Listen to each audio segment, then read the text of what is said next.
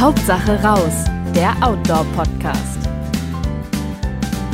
Hallo und herzlich willkommen zum Outdoor-Podcast Hauptsache raus. Mein Name ist Christian Ziemek und ich führe euch durch diese Episode. Unser heutiges Thema lautet Käsebrot und Hightech-Futter. Alles über die Ernährung auf Tour. Und zu diesem Thema spreche ich mit dem Ausrüstungsexperten des Outdoor-Magazins Boris Gnielka. Hallo, liebe Zuhörer. Hallo, Boris. Ähm, ich fange einfach mal ganz spontan an. Wenn ihr draußen unterwegs seid, jeder weiß es, stellt man sich irgendwann die Frage, habe ich genug zu essen dabei? Ähm, muss ich unterwegs mir irgendwie was organisieren? Ähm, was würdest du sagen, wenn du einen langen Wandertag vor dir hast? Ist das total individuell oder gibt es so ein Mittelmaß, was man dabei haben muss? Also wenn ich nur einen Tag unterwegs bin, dann ist es eigentlich sehr individuell. Da gibt es natürlich einige Menschen, die gehen gerne essen. Die können das mittags auch einbauen, weil dort ein Restaurant auf der Wanderung liegt. Es gibt andere, die schmieren sich ihr Käsebrot eben dann zu Hause. Mhm. Und es gibt vielleicht auch welche, die einfach die Gelegenheit nutzen und sagen, ich habe eh ein paar Pfund zu viel auf den Rippen äh, und Weihnachtsspeck muss weg. Ich nehme einfach nur einen Apfel mit und das reicht mir jetzt. Und äh, wenn ich zu Hause mhm. bin, versuche ich mich auch wieder äh, ein bisschen einzuschränken, zurückzuhalten, damit die Kalorienbilanz zumindest des Wandertages dann mal negativ ausfällt. Mhm. Aber könntest du sagen, es gibt auch irgendwie zu viel, weil man, es gibt ja auch so den Punkt, wo der Körper in die Fettverbrennung kommt und man dann merkt so, okay, ich habe ja doch noch Reserven und muss jetzt nicht irgendwie ewig viel mit mir rumtragen. Also ist ein ja, Erfahrungswert wahrscheinlich auch. Ja, das denke ich auch noch eine Frage, ob man, ob man das gewohnt ist, äh, Fett zu verbrennen, weil das ist ja jetzt auch nicht so jedermanns Sache, wenn man mhm. sich immer äh, jeden Tag irgendwie mit drei Stunden Abstand irgendwelche Riegel reinschiebt, ein Apfel mhm. isst, im Büro halt viel knabbert, dann kommt der Körper ja gar nicht in die Verlegenheit, irgendwie mal die Fettverbrennung anzuknipsen. Und das fällt dann auf Tour dann eben auch sehr, sehr schwer. Also die Leute fühlen sich dann in der Regel, mir ist es selber auch schon mal so gegangen, sehr, sehr schlecht eigentlich, wenn die Fettverbrennung dann eben äh, einsetzt. Das merkt man ja deutlich, weil der Puls sich da etwas beschleunigt, die Atmung ähm, beschleunigt sich und man hat das Gefühl, man kommt nicht mehr so richtig vom Fleck. Also von mhm. daher würde ich jetzt ähm, das jetzt nicht unbedingt ähm, auf Tour ausprobieren wollen, sondern mhm. schon dafür sorgen, dass ich ähm, genug zu futtern eigentlich dabei habe, gerade wenn es eine etwas anstrengendere Tour ist. Mhm.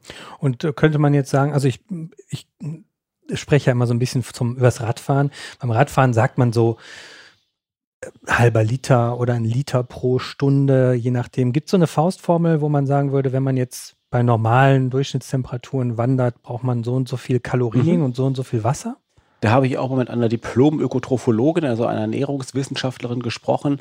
Die hatte da genaue Werte parat. Mhm. Äh, die, es ist natürlich ein Spektrum, weil man kann sehr langsam wandern mhm. mit sehr wenig Gepäck im Flachland und man kann natürlich wie ein Sprinter irgendwie den Berg raufhecheln. Und ähm, die Spanne liegt da so bei 100 Kalorien pro Stunde bis 500 Kalorien pro Stunde. Das heißt, ähm, das Mittelmaß, sagte sie, wenn man zügig wandert und es ist leicht hügelig, kann man so mit 200 Kalorien pro Stunde rechnen, die man verballert. Ja, das hätte ich jetzt ungefähr auch so geschätzt. Ja. ich meine, beim Radfahren verbraucht man ein bisschen mehr, mhm. aber ich bin ja so ein durchschnittlicher Wanderer, da brauche ich so, glaube ich, 150 bis 200 oder so. Und trinken brauche ich dann vielleicht so eine, weiß ich nicht, sind das so 300 Milliliter vielleicht? Pro also, Stunde, das kommt hin, ja. Zumindest wenn man auch so ein bisschen transpiriert, also jetzt eben nicht ganz mhm. langsam wandert. Aber das ist auch sehr individuell. Also ich kenne Wanderer, die brauchen halt drei Liter am Tag. Mhm. Also jetzt ähm, auf der Wanderung, die vielleicht sechs Stunden dauert, drei Liter. Es gibt andere, die begnügen sich halt noch nicht mal mit einem ganzen Liter und ähm, die kommen beide gut zurecht. Aber Fakt ist, wenn man halt äh, zu wenig Flüssigkeit zuführt, dann verliert der Körper an Leistungsfähigkeit. Mhm. Ja, und ist ja auch immer das Thema, was trinke ich? Ähm, wenn man jetzt richtig Sport betreibt, muss man ja auch auf den Salzgehalt achten, dass die, dass man nicht nur Wasser trinkt, ne, weil da auch zum Teil äh, zu wenig Nährstoffe drin sein können. Was würdest du sagen? Also das sage ich jetzt auch schon wieder aus der Radfahrerperspektive. Da gibt's ja diese isotonischen Getränke. Wenn man jetzt ja. meinetwegen bei 35 Grad irgendwie fünf Stunden fährt, weil habe ich immer gedacht, ach, Wasser reicht oder Apfelschorle. Nee, wenn du wirklich bei Hitze intensiv fährst, brauchst du irgendwann diese isotonischen ja. Getränke, die deinen Körper-Mineralienhaushalt wieder ausgleichen, weil sonst merkt der Körper auch, da kommt jetzt nur klare Brühe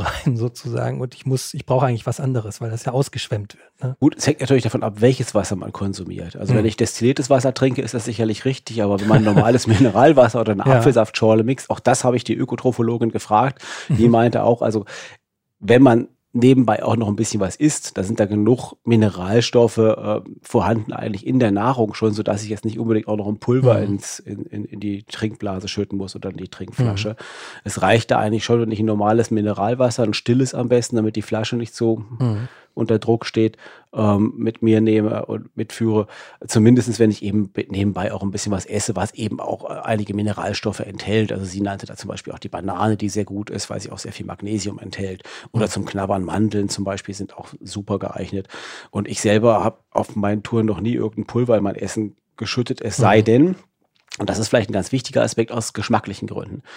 Also ich persönlich tue mich schwer, einfach nur so stilles Wasser zu trinken weil es einfach, mir schmeckt mir einfach nicht. Zu Hause mhm. habe ich was Sprudeliges. Mir schmeckt es auch nicht. Ja, und, und wenn ich dann auf Tour bin, merke ich einfach, ich trinke so wenig, weil es mir einfach überhaupt ja. nicht schmeckt. Ja. Also da muss mhm. es wirklich heiß sein und nicht wirklich richtig Brand haben, dann, dann funktioniert es auch. Mhm. Und da habe ich mir halt angewöhnt, immer irgend so ein, da gibt es ja von verschiedenen Marken halt irgendwelche Pulver, die auch keine Kalorien enthalten, mhm. äh, da reinzuschütten. In geringer Dosierung, einfach, dass man so einen leicht säuerlichen Geschmack hat, das ja. reicht schon. Oder was andere machen, ein kleiner Schuss Apfelsaft nur rein oder mhm. eine Zitrone auspressen auf einen Liter Wasser. Ähm, sofort trinkt man deutlich mehr und ist auch leistungsfähiger. Mhm. Man trinkt auch wirklich lieber. Ja.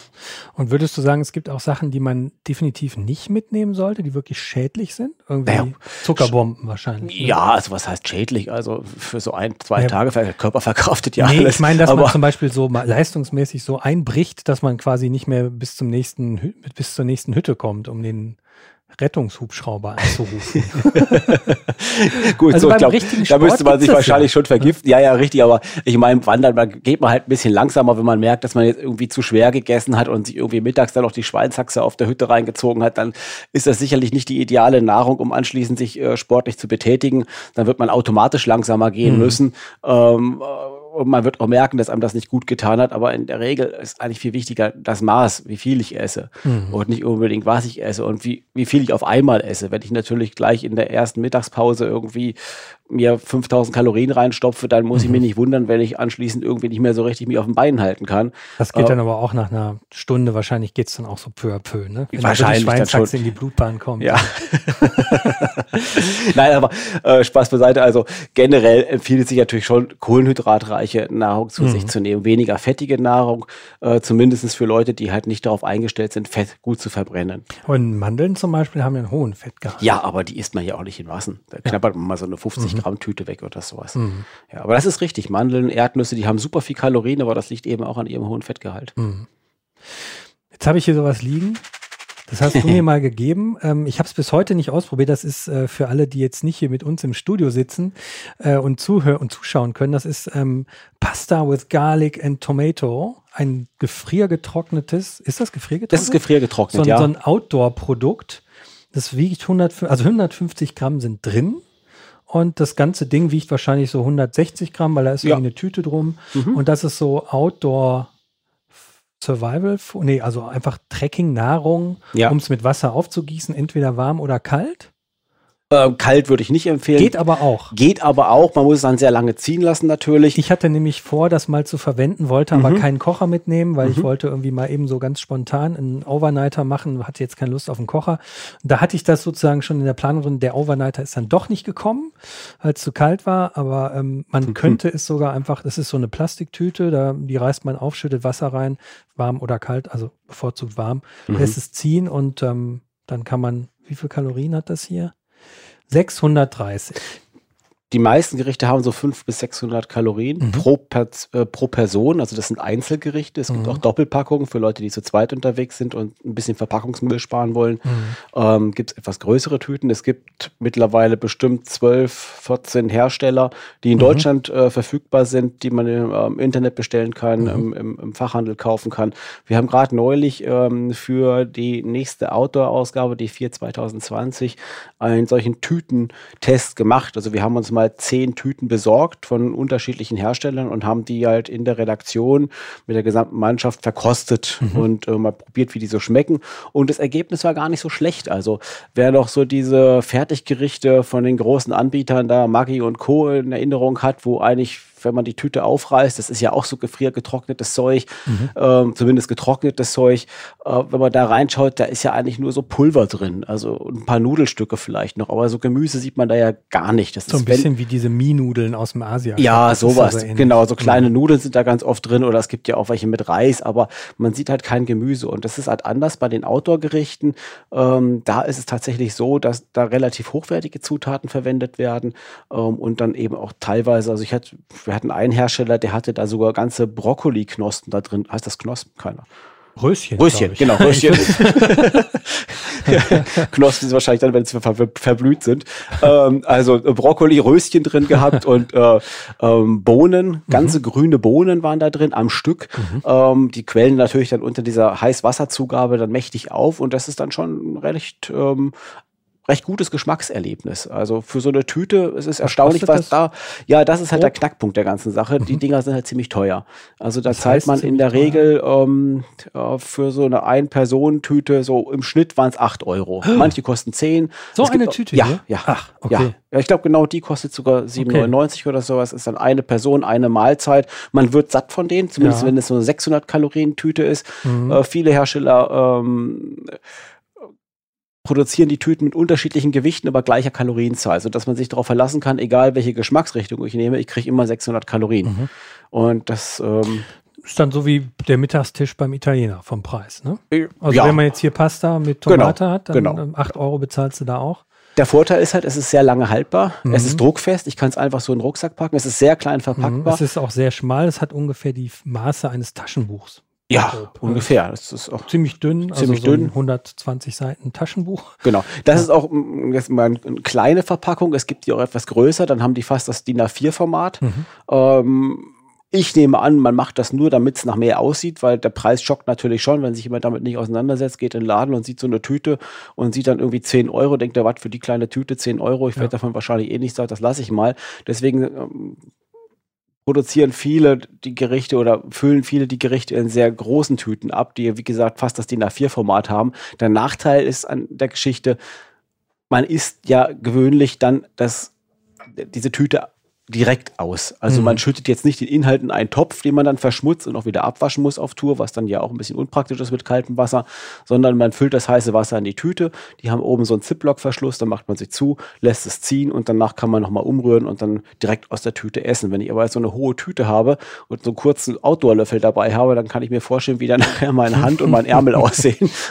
also entweder schneidet man mit einer Schere oder mit einer Messer, mit dem Messer nach der Ziehzeit diese Tüte halt ähm, tiefer aus, so? ein bisschen tiefer aus, genau, da kann man es ein bisschen leichter löffeln oder man besorgt sich gleich eben diese kleineren Tüten, die dann eben auch weniger Abfall bedeuten, weil mhm. ähm, auf vielen Touren kommt man jetzt nicht alle Nase lang am Mülleimer vorbei. Das heißt, ich muss das ganze Zeug mitnehmen, wenn ich 10, 14 Tage auf Tour bin. Mhm. Und dafür sind diese Tüten ja gemacht. Die sind ja nicht für den Tagestouristen gemacht, der dann irgendwie mittags sich dann seine Suppe warm macht. Kann man auch machen, aber ich glaube, ähm, das ist halt ein bisschen overdone. In der Regel werden diese Tüten mitgenommen von Leuten, die halt 14 Tage oder sogar drei Wochen am Stück im mhm. Rucksack durch die Wildnis eiern und nirgendwo an der Hütte vorbeikommen oder äh, ja, ja, auch vielleicht an der Hütte nicht essen wollen, weil es nämlich damals noch teurer ist. Ähm, und ähm, da sind die natürlich unschlagbar und da macht dann eben auch diese Abfallmenge eine, eine gewisse Bedeutung aus. Wildnis ist ein schönes äh, Stichwort. Ähm, hast du selbst Erfahrung mit so richtigem Survival? Also Ameisen auf äh, Baumrinde geröstet. Nein, und, dann äh, hungere ich, glaube ich, lieber, bevor ich da irgendwie im Boden rumpule und mir die Maden da aus dem Erdreich Also hast du es auch nicht mal ausprobiert, spaßeshalber oder so?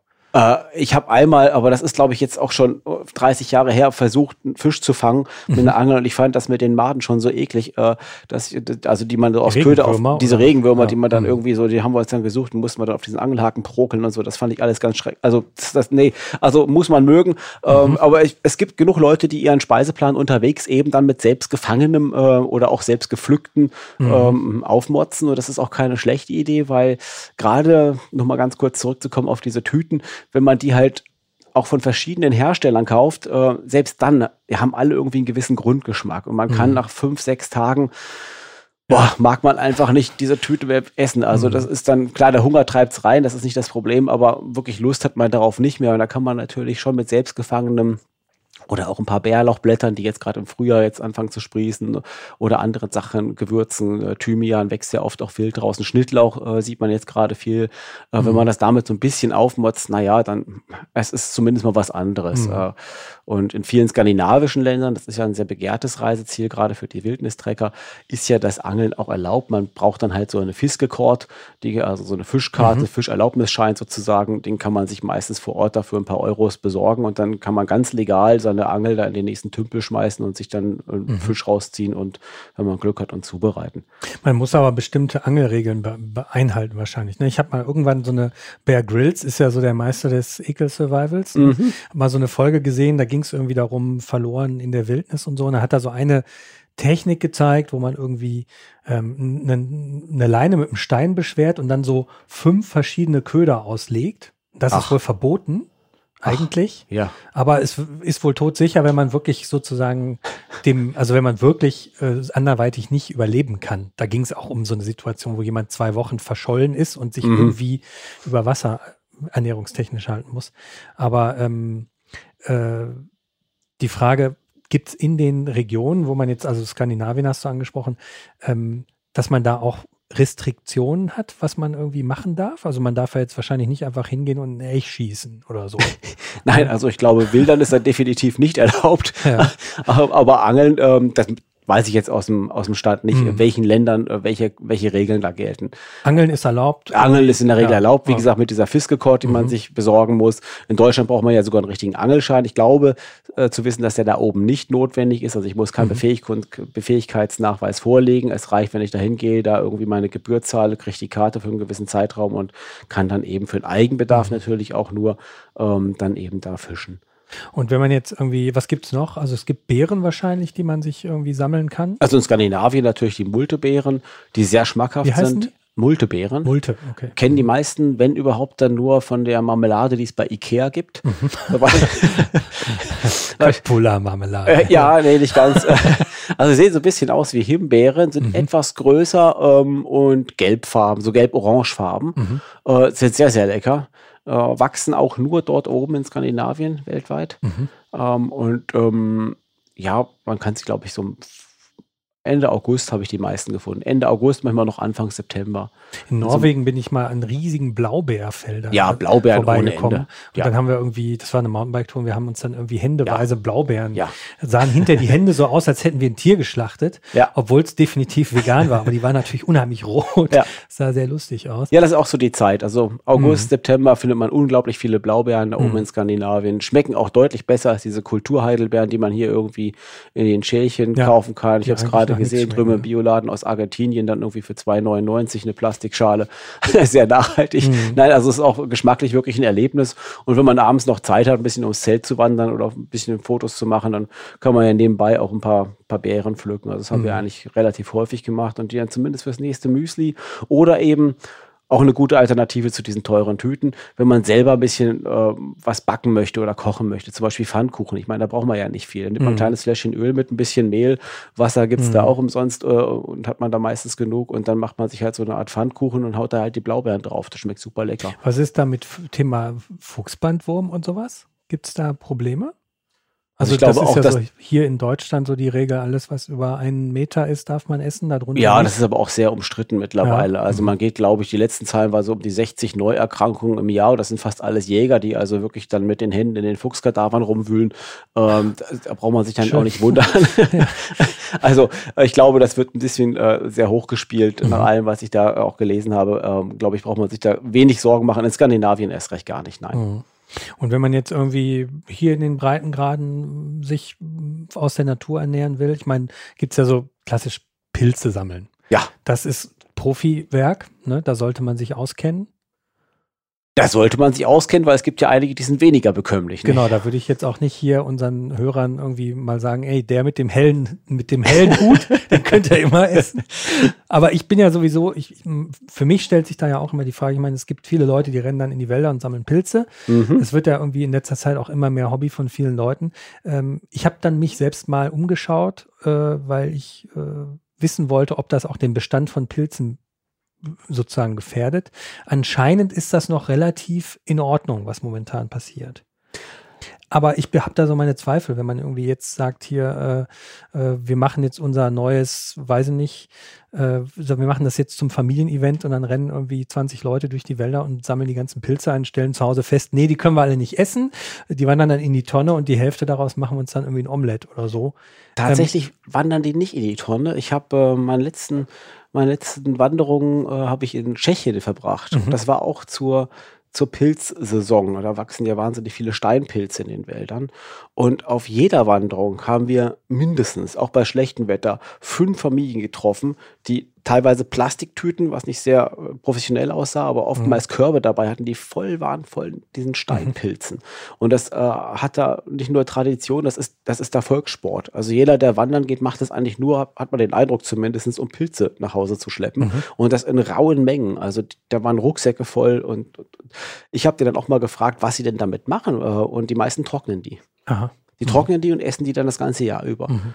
Äh, und ähm, also, dass der Bestand gefährdet ist, hat man da zumindest nicht gesehen. Also okay. selbst wir als mhm. Laien haben dann vom Weg aus immer noch welche gesehen. Es war wohl auch ein außergewöhnlich gutes Pilzjahr äh, 2019, aber mhm. ähm, ja, also das ist natürlich möglich. Man sollte sich auskennen, aber mittlerweile gibt es auch viele hilfreiche Apps, die einem da so ein bisschen bei helfen. Ähm, genauso was das Bestimmen von Pflanzen angeht, also nicht Pilzen. Ähm, da gibt es Flora Incognita zum Beispiel, zum Beispiel. Ich glaube, die ist sogar kostenlos. Mhm. Ähm, die habe ich mir mal aufs, aufs Smartphone geladen und damit erkenne ich jetzt sogar Schafgabe und, und sowas. Und, mhm. gut, Bärlauch, das, das glaube ich, also wer das mit Weingläschen verwechselt, der, weiß ich nicht, der hat nicht alle Sinne beieinander, glaube ich, weil es riecht anders, es sieht anders aus, es fühlt sich anders an. Ähm, also aber es gibt halt viele Sachen, die nicht so offensichtlich sind wie Bärlauch und Löwenzahn und mhm. die kann man mit so einer Bestimmungs-App also ziemlich gut identifizieren und da steht dann auch äh, die Verwendung in der Küche, was man damit machen kann, auch wie viel man kann. davon essen kann. Oh, das stand da, glaube ich, jetzt noch nicht. Das okay. ist, glaube ich, mhm. auch abhängig. Mhm. Ja, ich meine, ich weiß, ich habe jetzt keine Erfahrung ja. mit, mit, Brennnesseln irgendwie, ob man davon sich ein Kilo reinziehen kann, ohne danach kann man bestimmt, Schwierigkeiten zu bekommen. Ich glaube, da hat man eine unruhige Nacht, weil es gibt Brennnesseltee, der ist ja irgendwie, soll ja irgendwie für die Nieren gut sein und spült die Nieren durch. Ich glaube, dann kann man relativ häufig rausgehen dann nachts. Mhm. Und wenn du jetzt, wenn man jetzt unterwegs, was ich mich immer frage, ist, es gibt so oft irgendwie Stellen, da steht dann, da kommt ein Wasserhahn aus dem, aus dem Brunnen, dann steht da kein Trinkwasser. Ist das immer ernst zu nehmen oder ist das nur so eine. Ja, gut, man sollte es vorsichtshalber ernst nehmen, weil es könnte ja tatsächlich der Fall sein. Und mir ist es auch einmal passiert in den Alpen, wo ich aus einem solchen Hahn Wasser aufgezapft habe und getrunken habe und mir es danach gar nicht gut ging. Mhm. Und ich habe nur gedacht, das wäre äh, quasi. Pro forma, äh, um damit der Inhaber dieses Hahns aus der Rechtshaftung raus ist. In dem so. Fall war es sogar noch ein bisschen anders. Der Hahn war quasi direkt neben einer Hütte und ich habe mir gedacht, der will sein teures Mineralwasser verkaufen, ah. weil es war eine recht wasserarme Gegend, das war in den, in den mhm. Südalpen ähm, und, und ähm, ja, und wollte das nicht mitmachen, habe das dann abgefüllt und das hat da doch zu Problemen geführt. Ähm, also man sollte es schon ernst nehmen, gerade wenn man ein bisschen empfindlicheren Magen hat. Mhm. Äh, aber oftmals machen das natürlich, äh, also ich habe in Deutschland die Erfahrung gemacht, wenn man da fragt, in manchen Ortschaften sieht man auch sogar zur Wandersaison sonntags Leute mit Kanistern dort stehen, die das Wasser abfüllen, nicht für ihre Blumen, sondern tatsächlich auch zum Trinken, weil es so gut schmeckt. Und darunter prangt dann das Schild kein Trinkwasser. Wenn man die Leute anspricht, die sagen dann alle, Mai, das war schon immer Trinkwasser. Das Schild wird jetzt hier rangeklebt, weil die Gemeinde einfach die Kosten für die jährliche Überprüfung ja. äh, sich sparen mhm. möchte und aus der Haftung befreit sein möchte. Mhm. Also ähm, im Zweifel hilft Nachfragen, wenn man da jemanden sieht. Gerade mhm. in den kleinen Ortschaften trifft man ja doch häufiger welche und die kennen sich dann eigentlich ganz gut aus. Mhm. Äh, man kann es in der Regel trinken. Ansonsten kann ich jedem empfehlen, der da ähm, Sorge hat oder auch einen empfindlichen Magen, einen Wasserfilter mitzunehmen. Die Dinger kosten echt nicht die Welt. Man kriegt mhm. gute Wasserfilter schon für irgendwie 50 Euro und die filtern das Gröbste raus und ähm, dann ist man auf der sicheren Seite. Und es ist auch nicht kompliziert zu bedienen und geht ruckzuck. Wenn man jetzt mal eben auf so einer Wanderung irgendwie seine Trinkflasche an einem kleinen sprudelnden Bach auffüllen will, ist das irgendwie total problemlos oder? Das hängt davon ab, wo ich unterwegs bin. Wenn oberhalb äh, dieser, dieser Quelle ähm, ein toter Fuchs drin liegt, das ja. ist ja so der Klassiker. Das ist ne? der Klassiker. Davor ist man nie gefeit und mhm. tatsächlich ist es auch jetzt, ich glaube in Deutschland ist nicht so häufig, aber in, in Schottland war ich häufiger unterwegs und da lagen also gerade im Frühjahr, wenn man da so im Mai unterwegs ist, der Schnee ist gerade geschmolzen oder ist noch dabei, mhm. sich zurückzuziehen, da sieht man schon den einen oder anderen Kadaver, nicht nur Füchse, auch Schafe. Ähm, mhm und, und äh, Kaninchen, Hasen ähm, da auch in Bachnähe drin liegen und das ist natürlich dann wirklich fies. Mhm. Ähm, also davor ist man nicht gefeit. Es, es empfiehlt sich dann schon zumindest mal ja ein paar hundert Meter dem Bach äh, flussaufwärts zu folgen und zu gucken, ob da vielleicht eine Verunreinigung ist, aber das funktioniert ja oft gar nicht. Mhm. Ähm, in den Alpen hingegen wenn man oberhalb der Baumgrenze unterwegs ist und oberhalb jeder Siedlung und Weidefläche unterwegs ist, also mir ist kein Fall bekannt in meinem ganzen Freundeskreis, in meinen ganzen 30 Jahren, wo ich diese Touren da mache und das sind jedes Jahr bestimmten Dutzend Touren in den Alpen, habe ich noch nie Probleme gehabt und mhm. ich kenne auch keinen, der da jemals Probleme hatte. Aber das heißt ja nicht, dass es absolut sicher ist. Mhm. Können auch alle nur Glück gehabt haben. also Wenn, Wasserfilter ähm, schadet Wasserfilter nicht. Wasserfilter ist, äh, okay, ja. Mh. Und gibt es auch so Entkeimungstabletten? Es gibt auch Entkeimungstabletten, aber die, die schnell wirksam sind, die funktionieren mit Chlor. Aha. Die sind sehr sicher. Aber nicht besonders gesund. Äh, das weiß ich gar nicht, aber auf jeden Fall schmeckt es furchtbar. Ja. Es schmeckt wirklich furchtbar. Also ein Kaffee mhm. mit Chlorwasser, das trinkt man einmal und dann sagt man sich, nee, dann nehme ich lieber das Risiko in Kauf und mhm. trinke es ungefiltert oder undesinfiziert. Ähm, es gibt dann zwar so Antichlorin, so Mittel, die man dann dazu packen kann, damit der Chlorgeschmack weggeht. Also es hat mhm. bei mir nie funktioniert. Mhm. Ich habe das immer rausgeschmeckt, ich fand das grausig und es gibt ganz kleine Steripen heißt das Gerät. Das ist ein ganz kleiner UV-Filter, der ist mhm. ähm, ja Gott, wie groß ist der? Der ist so lang wie ein Zelthering und, und halt so dick wie so ein Prittstift. Und den hält man dann einfach ähm, in ein Glas Wasser oder in eine Flasche Wasser rein, drückt ein Knöpfchen und dann dauert das je nach Wassermenge 30 Sekunden bis eine Minute und dann ist das Wasser komplett keimfrei. Allein durch UV-Licht. Das ist einfach eine Lampe vorne mhm. dran, die Batterie betrieben. Äh, das ist super, super einfach und absolut sicher. Ist Schnee immer unkritisch? Also an, ab einer gewissen Höhe? Also wenn Schnee ist in der Regel unkritisch, aber schmeckt halt, halt kalt, ne? schmeckt halt nicht und es ist ja im Prinzip destilliertes Wasser dann nicht auch nicht. Hm. Also sind relativ wenig Mineralstoffe. Hm. Hm. Ähm, angenommen, ich habe jetzt irgendwie einen Fisch gefangen und will den grillen. Mache ich das auf dem Kocher oder soll ich mir ein Lagerfeuer machen? Wie siehst du das? Also ich habe noch nie einen Fisch gegrillt, weil ich sowas nicht esse. Aber du, du bist Vegetarier so wie ich, genau. Ja, ja, genau. Aber angenommen, du wärst, du hättest irgendwie eine Paprika gefangen. und willst die irgendwie grillen. Ähm, wie siehst du das Thema Lagerfeuer generell? Ist das irgendwie was, ähm, was die meisten Leute beherrschen? Ich meine, es ist ja schon irgendwie ein kleiner Nervenkitzel aus seinem äh, Firestick irgendwie den Funken zu schlagen, der dann mit dem entsprechenden Nest, äh, in dem man dann die Glut anfacht und sowas, ne, zu einem richtigen Feuer wird. Ähm, Würdest du eher sagen, dass es, äh, dass davon abzuraten ist, zu hohe Waldbrandgefahr oder? Ja, das kann man so pauschal ja nicht sagen. Das hängt ja. davon ab, wie, wie das Wetter halt davor war, wie die ja, Waldbrandgefahr allgemein ist, wo ich mich ja, bewege. Mh. Natürlich, in Deutschland ist es einfach nicht erlaubt, irgendwo ein Feuer zu machen. Da sollte ich mich an die Grillstellen halten. Überhaupt nicht? Nee, also ah. man kann nicht einfach in den Wald gehen und ein Feuer machen. Das mhm. ist definitiv nicht erlaubt. Auch nicht, wenn man jetzt sagt, ich habe da irgendwie 15 Steine aus, nee. aus der Gegend an. Offenes Feuer ist im Wald generell verboten. Ah. Dazu zählt übrigens auch ein Kocher. Auch ein Feuerzeug, wenn man sich eine ja. Zigarette anmacht? Ja. Eigentlich schon. Eigentlich schon, genau. Ah, ja. Also auch ein Kocher, wie gesagt. Also ah, wenn man damit erwischt wird, ist es, äh, werden die Förster meist noch ungeduldiger, als wenn man da einfach nur übernachtet hat. Wenn sie dann noch einen Kocher sehen, dann ist das meist, meistens voll und sie verjagen ein. Mhm, mh. Von daher aber Lagerfeuer, klar, ähm, nur an, ex, nur an Stellen, die dafür vorgesehen sind. Ja, in Skandinavien machen das viele, die dann einfach vor ihrer, vor ihrem Zeltplatz ein kleines, kleines Erdloch machen und dann halt mhm. ihr, ihr Holz da reinfüllen und das anzünden. Oft ist es aber dazu zu windig. Ähm, man muss es mögen. Also ich glaube, das Mhm. Klar, aber wenn man was grillen will, ist es natürlich auf dem Lagerfeuer deutlich besser als auf dem Kocher, zumal ja da sonst auch wahnsinnig viel Brennstoff verloren geht, äh, den man ja auch mitnehmen muss. Ist ja auch wieder Gewicht und ähm, ich glaube, das ist dann, also da würde ich Paprika wahrscheinlich eher lieber roh essen, bevor ich dann auch Brennstoff verschleudere und nachher mhm. irgendwie verkohlte Stücke in der Hand habe. Allerdings muss man beim Lagerfeuer natürlich auch den entsprechenden Grillrost dabei haben, ne? Ja, Aber gut, braucht man, glaube ich, gar nicht unbedingt. Man kann ja auch sowas wie Stockbrot machen oder so. Nicht? Ja. Da braucht man keinen Rost. Äh, oder mit einer Gabel. Äh, der langen Gabel. okay. Und wenn man jetzt irgendwie, ähm, ihr macht ja aufwendige Tests auch von Kochern? Ja. Was würdest du da für einen Einsteiger empfehlen? Also ich kenne Campinggaskocher mit so einer Kartusche, die man von unten reinsteckt. Das, so die, das, ja, das, die gibt's immer noch. Also Die diese blauen noch, Kartuschen, genau. diese Einwegkartuschen, die also kein Ventil besitzen, sondern die man quasi mit einem Dorn, der in dem Kocher äh, steckt, äh, aufspießt, also öffnet damit und äh, die man dann restlos leer brennen muss. Und vorher darf man sie natürlich nicht rausmachen. Mhm. Äh, Die, den habe ich auch jetzt, glaube ich, schon seit 30 Jahren. Den habe ich mir irgendwann für ein Festival gekauft. für ein Festival sind die Dinger auch echt super, aber ansonsten noch. ähm, Zu schwer. Ja, sie sind relativ schwer. Das Packmaß ist auch relativ groß und in diesen blauen Kartuschen steckt in der Regel nur eine Butan, also keine, keine Mischung, sondern nur Butan, das Edelgas. Das ist relativ teuer. Deswegen kosten die Kartuschen ja meist auch irgendwie so 5, 6 Euro. Mhm. Ähm, und ähm, der Nachteil von Butan ist einfach, es ist nicht kältefest. Das heißt, sobald die Temperaturen äh, unter den Gefrierpunkt sinken, bleibt Butan gerne flüssig. Also möchte gar nicht gasförmig werden. Das heißt, der Kocher läuft nicht. Äh, man kann es natürlich kompensieren, indem der Außendruck halt abnimmt. Das heißt, man steigt in größere Höhen.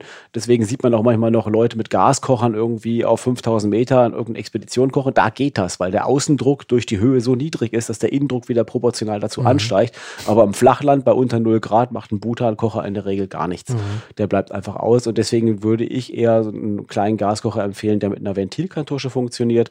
Ähm, die enthalten in der Regel ein Gemisch aus Butan und Propan.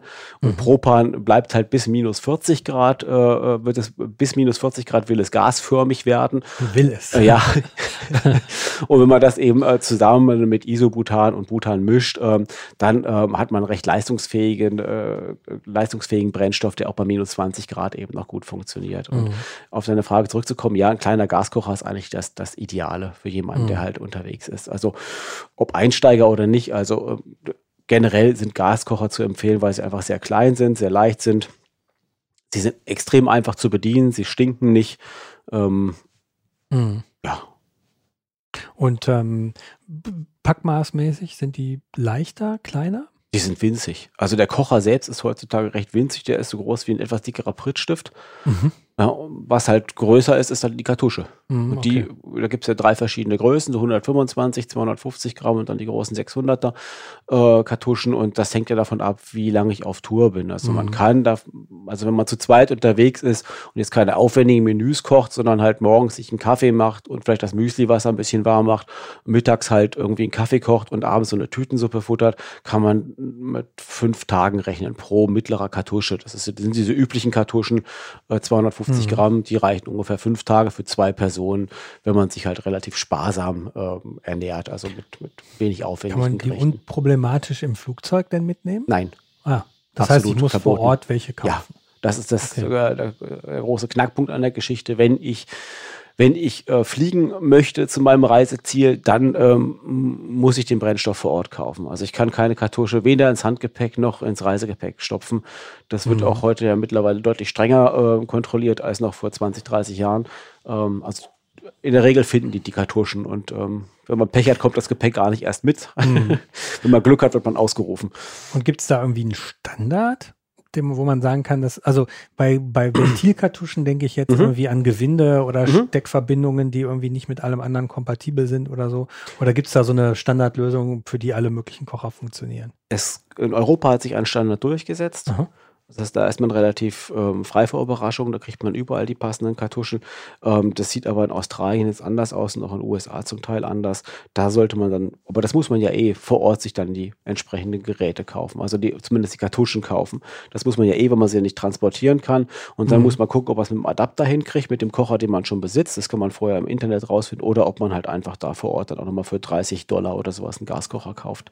Ah, okay. Dachte, Also das würde ich in dem Mhm. Fall dann empfehlen, dann Mhm. ist man auf der Mhm. sicheren Seite, wenn man nicht sicher ist, ob man die Kartusche, die man braucht, ähm, mit dem richtigen Anschluss dann auch im Reiseland bekommt. Es gibt aber auch da Internetseiten von Kartuschenherstellern, Mhm. die darüber Auskunft geben. Also auch Campinggas äh, kann man halt Ländersuche machen und dann sieht man, in welchen Ländern man welche Kartuschen bekommt. Und Mhm. dann weiß man von vornherein, okay, das funktioniert, ich nehme meinen Kocher mit Mhm. oder ich muss mir da unten vor Ort einkaufen. Und Geschirr? Also der Kocher ist ja nur das eine. Wenn ich jetzt Geschirr habe, ich hatte mal Alu-Geschirr Mhm. und Aluminium ist ja nicht so gesundheitsfreundlich, ne? Oder Ja, heißt es richtig, ähm, also zumindest ähm, Aluminium, was unbeschichtet ist. ja, also, das war unbeschichtet. ja. Wenn man da ein bisschen drauf gekratzt hat, dann wurde das direkt blank. ja, das habe ich genau. dann irgendwann entsorgt. Ähm, was ist denn irgendwie so das Material das Material der Wahl ist nach wie vor Aluminium. Aluminium? Aber es, ja, okay. Aber es wird äh, in der Regel nur noch hart anodisiert ähm, ähm, mhm. angeboten oder auch antihaft beschichtet. Titan ist kein Thema? Doch, Titan gibt es mhm. auch, ist deutlich teurer, mhm. hat aber sehr schlechte Wärmeleitfähigkeit. Mhm. Wird zum Teil kompensiert durch die Dünnwandigkeit, weil Titan ja so fest ist und zäh kann man es sehr dünn verarbeiten. Aber dennoch gilt es, ein Aluminiumtopf viel schneller warm wird als ein Titantopf. Äh, vom Edeltaltopf ganz zu schweigen, also der braucht halt am längsten. Also wiegt aber auch. Ne? Er wiegt auch viel, genau. Also Edelstahltöpfe mhm. sind für den Campingbereich super, aber wenn ich das mit mir rumtragen muss, würde ich davon Abstand nehmen. Da würde ich ein Aluminium nehmen und dann entweder anti-haft beschichtet, wenn ich halt vorhabe, mir auch was zu kochen.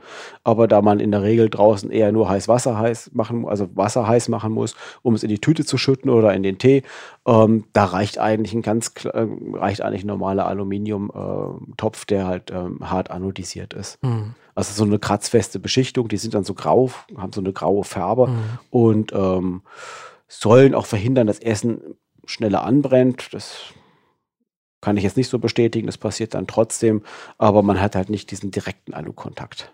Ich hätte nämlich auch so ein bisschen meine Schwierigkeiten, so heißes Wasser in so eine Tüte zu kippen, weil ich dann denke, da machen sich irgendwelche Moleküle aus dem Plastik oder der Innenbeschichtung, gehen dann ins Essen rein, die ich nicht unbedingt zu mir nehmen möchte. Das muss man dann Ökotex fragen. Also. Ja. ähm, was sind denn so, was sind denn beliebte oder zu vermeidende Fehler, die häufig bei so Tourenplanungen in Bezug auf Essen vorkommen? Oder also, wenn wir jetzt mal so von Wildnistouren sprechen, wo man sich für mehrere Tage eindecken muss, dann ist der größte Fehler eigentlich, dass man zu wenig mitnimmt. Mhm weil man verballert dann doch ziemlich viel Energie auf Tour und ähm, ach, ja, das kann man eigentlich gar nicht alles mittragen. Mhm. Also in der Regel ist schon so, dass selbst wenn man mit 3000, 4000 Kalorien am Tag rechnet, man immer noch Hunger hat. Was ja schon eine Menge ist, 3000 ja, 4000. Das ist schon sehr viel, schon ja. Viel. Und das mhm. kann man also zumindest auf längeren, äh, also über Touren, die über eine Woche dauern, eigentlich kaum mitnehmen. Das wird dann wirklich zu schwer. Mhm. Also wer sparsam. Was äh, macht man denn dann? Also angenommen, man, Hungern. Dann hungert man halt nee, ich meine, was macht man denn, wenn man jetzt zum Beispiel eine Woche lang unterwegs sein will und hat irgendwie anstrengende Touren, äh, dann ist es zu schwer zum Tragen und dann? Dann nimmt man sich, ein, nimmt man sich einen Ziehwagen, mit dem man hinter sich her Also es gibt tatsächlich äh, Leute, das, ist, das auch, kommt auch gar nicht so selten vor, die Depots anlegen. Ah.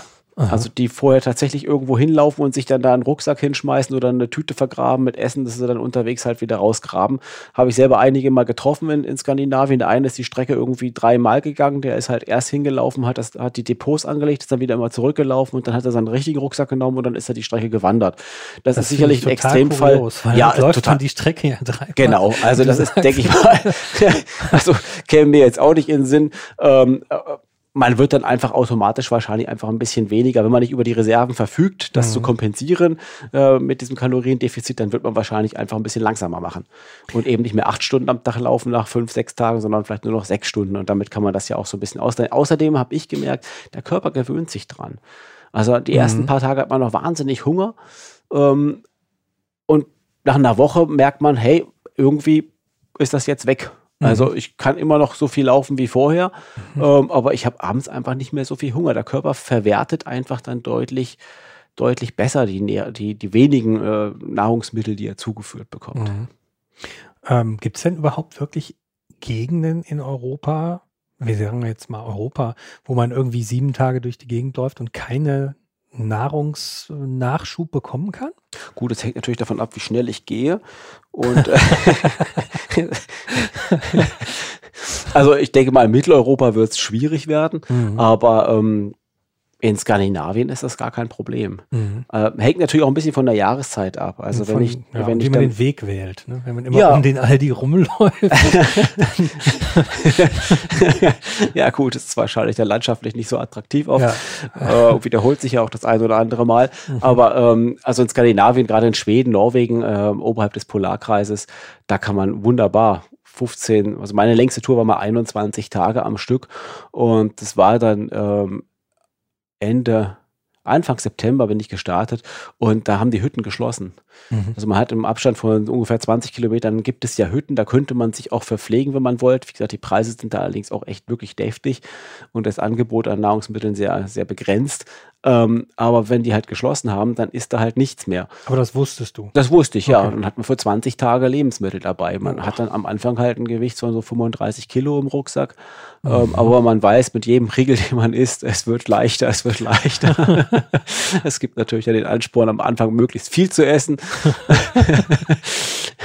ja, das funktioniert schon, man kann das schon machen. Aber man geht mit einer negativen Kalorienbilanz raus. Das heißt, man nimmt unweigerlich ab. Auch wenn man mhm. glaubt, gar nicht mehr abnehmen zu können, es funktioniert. Mhm.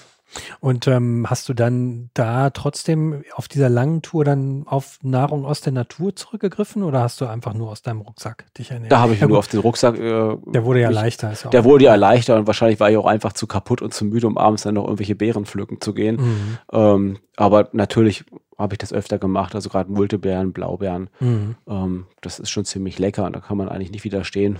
Mhm. Müsli-Riegel ist so der Klassiker, ne? Ja, Müsli-Riegel ist der Klassiker, ist auch gar nicht.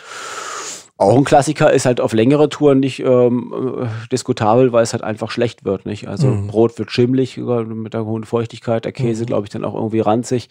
Ähm, aber Müsli-Riegel aus dem Supermarkt, kann man damit irgendwie, sollte man sich damit auf Tour verpflegen oder ist das irgendwie. Wem das schmeckt, der soll das machen, ja. Mhm. Also, äh, Weil, wenn ich mal, mir mal so ein Corny angucke, da ist nicht viel drin, aber darüber. Ja, aber es sind, es sind zumindest ja. Kohlenhydrate drin und das mhm. ist wichtig. Und, und äh, man kommt damit ganz gut über die Runden, denke ich mir, aber es ist halt eine Geschmackssache, ob man das wirklich möchte. Äh, einer der Fehler, die man am Anfang gerne macht, ist, dass man halt das mitnimmt, äh, was man halt gerne in der Freizeit isst, äh, wenn man hier zu Hause irgendwie im warmen Büro hockt. Mhm. Witzigerweise hat man auf Tour ähm, auf ganz andere Sachen Hunger. Das heißt, gerade so diese Müsli-Regel, die kann man schon nach zwei Tagen gar nicht mehr sehen und möchte lieber in irgendeine, keine Ahnung, Beefy oder sowas beißen, sage ich jetzt mal. Also ich nicht, aber andere mhm. Leute wollen das wahrscheinlich. Und also man hat eher Lust auf Herzhaftes, um es so zu mhm. formulieren, mhm. ja. Und nicht auf was Süßes. Also das, das Süße hat man sehr, sehr schnell satt. Also auch Schokolade hat man, habe ich mhm. oft früher mitgenommen für abends so nochmal. Das ist ja ein schöner Kalorienschub dann nochmal, so eine Tafel, gerade wenn man so etwas dunklere Tafeln mag. Die haben ja dann schon irgendwie so 100 Gramm, haben dann irgendwie so 500 Kalorien. Das ist ja schon ordentlich. Aber ich hatte dann selten Hunger auf wirklich dieses Süße und das habe ich auch von vielen anderen gehört, die sagen, nee, also die haben dann lieber Erdnüsse abends gegessen und die haben noch mehr Kalorien, das ist ja ganz gut. Mhm. Dann nimmt man lieber Erdnüsse mit und für mittags war auch lieber irgendwie äh, Studentenfutter oder nur so eine Nussmischung, weil Rosinen sind mhm. ja auch hm. schon wieder ziemlich süß.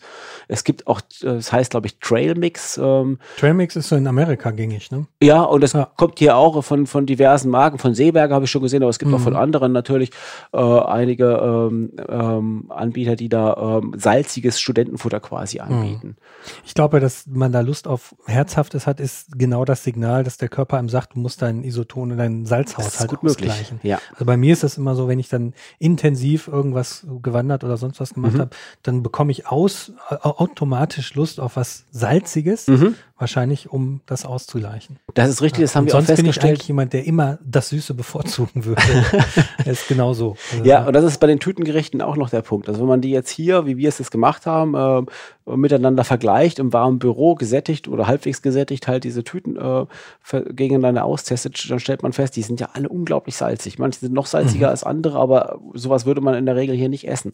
Aber sobald man auf Tour ist, fällt einem das gar nicht mehr auf. Mhm. Da isst man das und denkt so, boah, schmeckt super. Also, dass das salzig ist, merkt man da gar nicht. Mhm. Also man merkt einfach, dass man da einen erhöhten Salzgehalt hat, richtig, ja. Ein Trailmix ist ein super Stichwort. Also ich kenne das aus Amerika, dass mhm. man in so Shops gehen kann und dann ist das auch unverpackt. Du kannst mhm. dann da zumindest dir aus so verschiedenen Schütten deine Müsli-Mischung selbst zusammenstellen.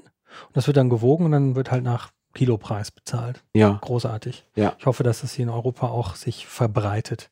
Ja, noch habe ich sie nur abgepackt in Tüten gesehen, mhm. aber letztendlich kann man das auch selbst machen. Also ja, man ja, kann genau. ja Großpackungen, man kann ja auch Walnüsse hier äh, sammeln gehen. Äh, im, äh, zumindest hier in Streuobstwiesen gibt es einige in Baden-Württemberg, wo man, mhm. wo man dann halt irgendwie einen großen Vorrat anlegen kann. Die trocknet man, knackt man dann, das ist relativ günstig. Dann hat man seine Walnüsse, dann kauft man noch vielleicht ein paar Mandeln dazu, ein paar Sonnenblumenkerne, macht ein bisschen Meersalz drüber und füllt das in Tüten ab. Mhm. Also selber machen ist da eh ein ganz gutes Stichwort, wenn man ein bisschen Geld sparen will und ein bisschen für Abwechslung sorgen möchte. Man kann auch Müsli-Riegel selbst backen. Da haben Mhm. wir auch so ein paar äh, Folgen, äh, wo wir das schon mal gezeigt haben, wie das gut funktioniert. Äh, das Internet Mhm. ist voll, voll mit Rezepten, Energiekugeln, die man so aus Datteln formt und dann irgendwie noch Haselnusspäne. Ja, Ähm, also man kann da doch einiges machen. Man muss dann nicht unbedingt auf die, auf die konventionellen Produkte im Mhm. Supermarkt zurückgreifen. Wenn man jetzt äh, sich körperlich bewegt, ist es ja uns in der westlichen Gesellschaft immer auch ein schöner Anlass, ein bisschen abzunehmen. Würdest du irgendwie empfehlen, dass man auch so eine Wandertour vielleicht zum Kalorien, zum aktiven Kalorienverbrennen äh, nutzt und vielleicht weniger zu essen mitnimmt? Ja, also es gibt einige Leute, ich kenne auch einige Leute, die das aus diesem Grund auch machen, die gerne auch wandern gehen und dann ganz bewusst wenig mitnehmen, weil sie kurioserweise auf äh, Wandertouren auch weniger Hunger entwickeln als zu Hause. Na klar, man langweilt sich nicht so. Mhm. ja, man die ganze Zeit an den Hunger denkt. Äh, doch, also kann man durchaus machen. Und ich habe auch tatsächlich gibt es ja schon ähm, Anbieter von, von Fastenwanderreisen. Also fand ich ziemlich kurios. Ich meine, das kann ich auch einfach so machen. Ich nehme einfach nichts zu essen mit und gehe los. Aber gut, Fastenwanderei. ja, okay. gibt's auch organisiert mittlerweile. Also das kann man durchaus machen. Man sollte halt äh, zumindest wissen, was man tut und das jetzt nicht gleich für sieben Tage irgendwie am Stück einplanen, sondern mal sich langsam rantasten, nicht, dass man dann irgendwie einen Zuckerschock kriegt. Ja, oder, oder ewig in der Schlange vor dem, vor dem Feldklo steht. Ja. Fasten hat ja auch manchmal was so mit Unruhe im Verdauungstrakt zu tun. Mhm. Egal. Nun ein neues Format. Das Drei-Dinge-Spiel. okay, ich, Ich, bin stelle dir jetzt Fragen und du musst äh, immer mit drei Dingen antworten. Mit drei Dingen. Mit drei Dingen, Mhm. genau. Ganz spontan. Drei Dinge, die man immer dabei haben sollte.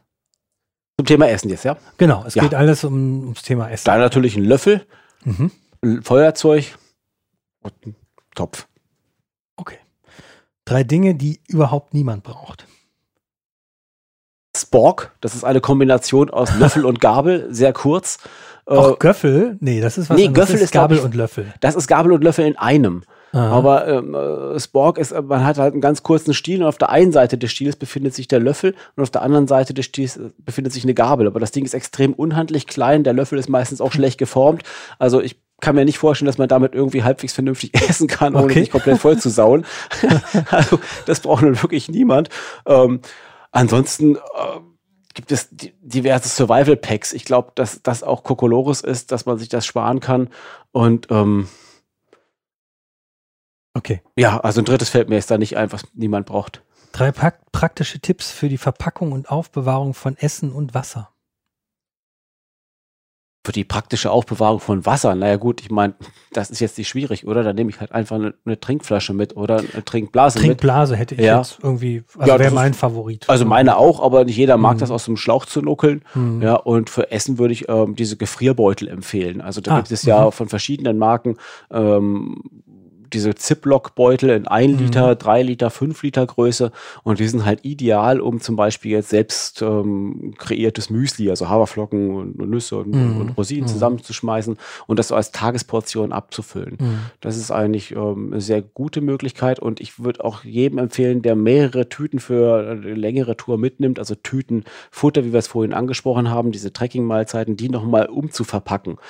Also mir ist es schon passiert, dass die sich im Rucksack aufgescheuert haben und dann hat man die ganzen Krümel da drin. Das ist nicht so richtig Und lecker. hinterher die Ameisen vielleicht. Äh, Ja, wenn es Ameisen dort gibt, wo man unterwegs ist, ja. Hm. Hm. Oder Mäuse, wenn man Pech Oder- hat. Die Hattest fressen du auch, schon mal Mäuse? ja, die haben immer ein Loch in den Rucksack gefressen. Ach. Ja, in der Apsis. Auch nicht schön. Aber das Loch war klein. Wahnsinn. Äh, drei persönliche Kochtipps. Rezepte? Ja, oder vielleicht Rezeptvorschläge, die man unterwegs gut mitnehmen kann. Also ich hätte zum Beispiel den Müsli-Riegel.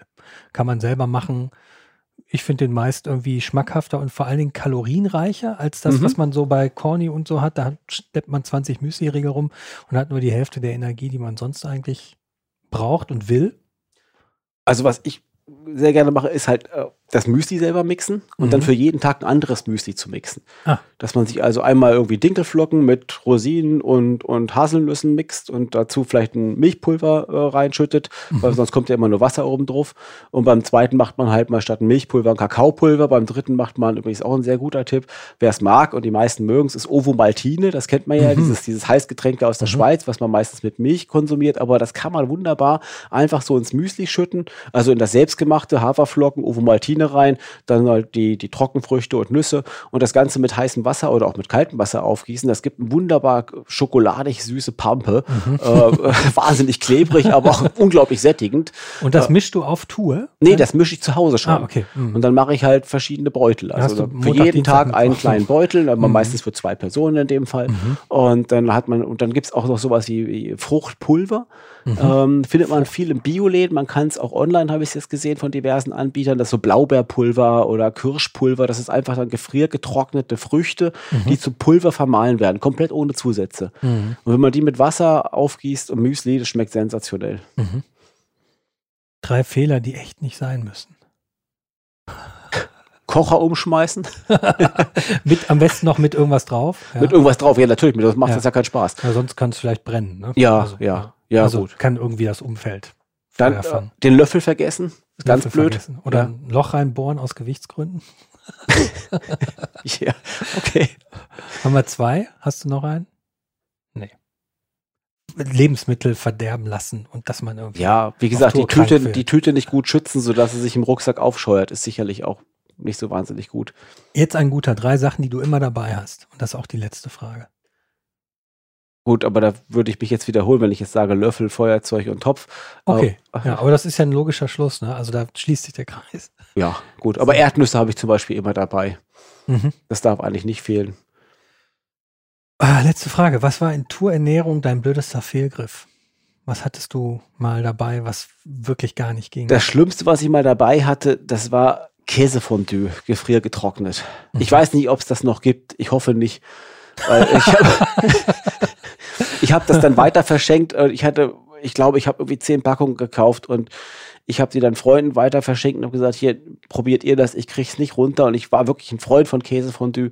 Und ähm, die haben alle, also ich konnte voll froh sein, dass man mir nicht die Freundschaft gekündigt hat. Also das war, also sie sagen es genauso wie ich. Also ich glaube, Käsefondue funktioniert ebenso wenig wie Rotweinpulver, was es ja auch mhm. schon seit langem auf dem Markt zu kaufen gibt, dass man so kristallierte Rotwein, den man dann mit Wasser aufschüttet und dann hat man angeblich Rotwein im Glas. Oh. Okay. Das sollte man nicht ausprobieren. Das, okay. das, ist nicht gut. gut. Für alle Weinfreunde, seid vorgewarnt. Ja. ja. ja, vielen Dank, Boris, für deine ausführlichen Auskünfte zum Thema Ernährung und Tour. Gerne. Danke. Wenn euch unser Podcast gefällt und ihr keine Episode verpassen wollt, dann abonniert uns doch gleich hier als Podcast oder auch unseren Newsletter auf www.outdoormagazin.com. Korrekt www.outdoor-magazin.com. Natürlich findet ihr uns auch bei Facebook und Instagram sowie gedruckt am Kiosk. Oder ihr holt euch das neue Outdoor-Magazin per Abo in euren Briefkasten. Bis bald. Dir nochmal vielen Dank, Boris. Gerne. Und ich will sagen, Hauptsache raus. Hauptsache raus, der Outdoor-Podcast.